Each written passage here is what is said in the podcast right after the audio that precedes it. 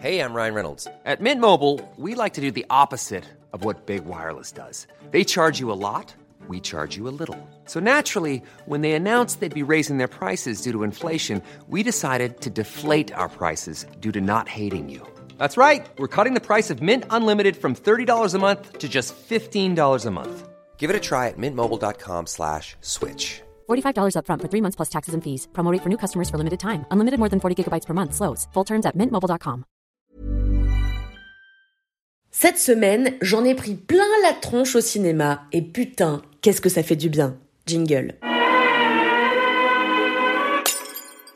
Écoutez, en ce moment, mon désamour pour la science-fiction est sérieusement mis à mal par les objets culturels qui sortent. Je suis par exemple en train de lire Le problème à trois corps dans le contexte d'un book club et il m'a fallu aller voir d'une deuxième partie au cinéma. L'une de ces deux expériences s'est avérée plus réjouissante que l'autre néanmoins et vous allez bientôt savoir de laquelle je parle évidemment. Mais en préambule, j'aimerais préciser que j'ai beau ne pas être une grande amatrice de science-fiction, notamment parce qu'il y a le mot science dedans, ça ne m'a pas empêché de me taper une grosse partie de Doctor Who et des tomes de la Tour sombre. Et oui, je suis une femme hétérosexuelle, ce qui veut dire que pour pécho à certains moments donnés de ma vie, j'ai dû me taper des histoires de machines à remonter le temps et autres pistoleros aux destins héroïques. Bref, en vrai, à force de consommer ce genre sur lequel j'avais, et j'entretiens toujours quelques a priori, j'ai forcément été happée par certains films, par exemple Dune 1 que j'ai trouvé sensationnel, et sans plus tarder, je lève le suspense, j'ai sur-adoré Dune, deuxième partie. Et si Paul Atreides était toujours en vie?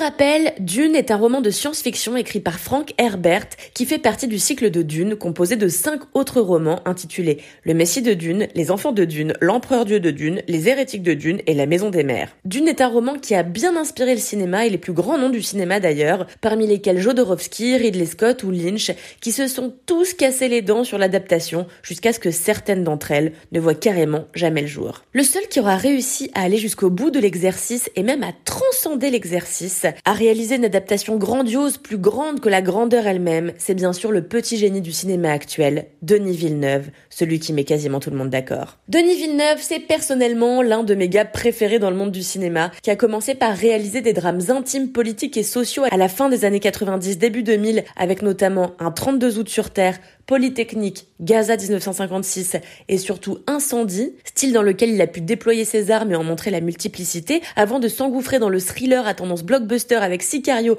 Prisoners et Enemy, et avant encore de prendre un virage qu'il ne cesse de longer depuis, celui de la science-fiction merveilleuse et poétique, la science-fiction comme on n'en avait pas vu avant, à part dans les films de Ridley Scott. Il a notamment réalisé le splendide Premier Contact, ainsi que Blade Runner 2049, qui est à ce jour mon film de SF préféré, parvenu au prodige de faire, selon moi bien sûr, encore mieux que le premier volet réalisé par Ridley Scott.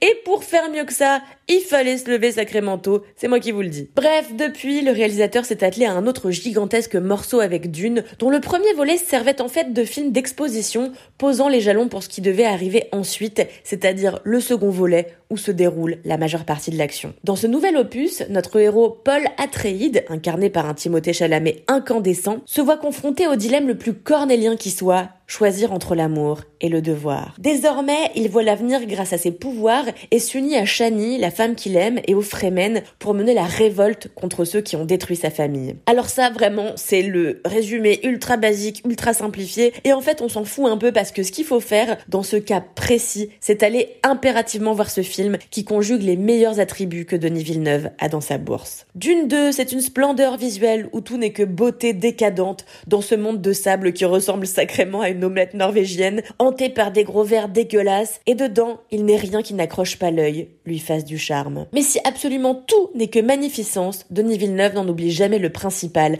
la colonne vertébrale de tout film qui se respecte, son histoire. À aucun moment le réalisateur ne néglige la narration au profit de prouesses visuelles. Ces dernières sont mises au service de la narration, au service d'un récit épique et shakespearien qui n'oublie jamais de taper sur les méchants bien sûr, mais aussi sur son héros. Difficile de ne pas voir d'ailleurs dans Dune un traité politique actuel puisqu'on y évoque les envies génocidaires de l'un et l'autre camp. Mais Denis Villeneuve a pris soin de gommer toute référence trop directe à nos lourdes actualités pour faire demeurer son film dans le domaine de la fiction en menant néanmoins son pamphlet, sinon anti-religieux, au moins agnostique. Beaucoup étaient sortis de Dune 1 avec un goût d'inachevé et c'était bien normal car encore une fois le premier volet servait à monter le premier étage et les fondations de ce qu'allait être ensuite un très grand film d'une deuxième partie. Évidemment, il n'est plus nécessaire de préciser combien Timothée Chalamet et Zendaya sont sensationnels car ils le sont toujours, à part Chalamet dans mon cas. Bref, j'ai vraiment détesté ce film Seigneur, mais ce que je retiendrai personnellement au-delà d'un casting, au-delà de moyens budgétaires phénoménaux, c'est l'artisan,